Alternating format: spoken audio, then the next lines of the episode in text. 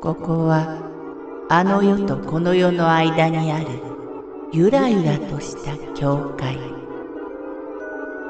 闇に見入られさまよう者のみがたどり着く大曲が時の世界へようこそ。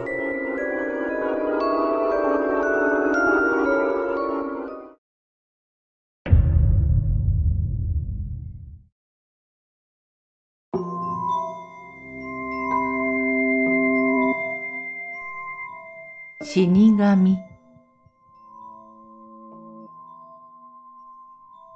それは春から夏に変わろうとする季節のことでした。毎週土曜日、私と彼氏はドライブに出かけていました。その日もいつものコースを走っていました。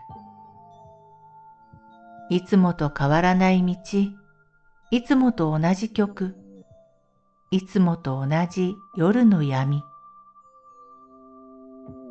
暗闇の中から助手席側の前に一人、運転席側の道路の向こう側に三人。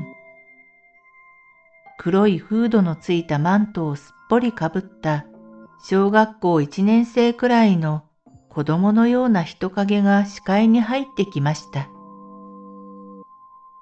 何か非人間的な感じがしました。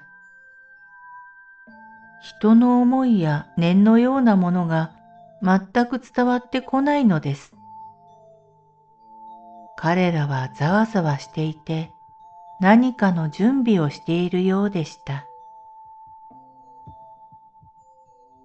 亡くなった人を迎えに来た死神。そう直感しました。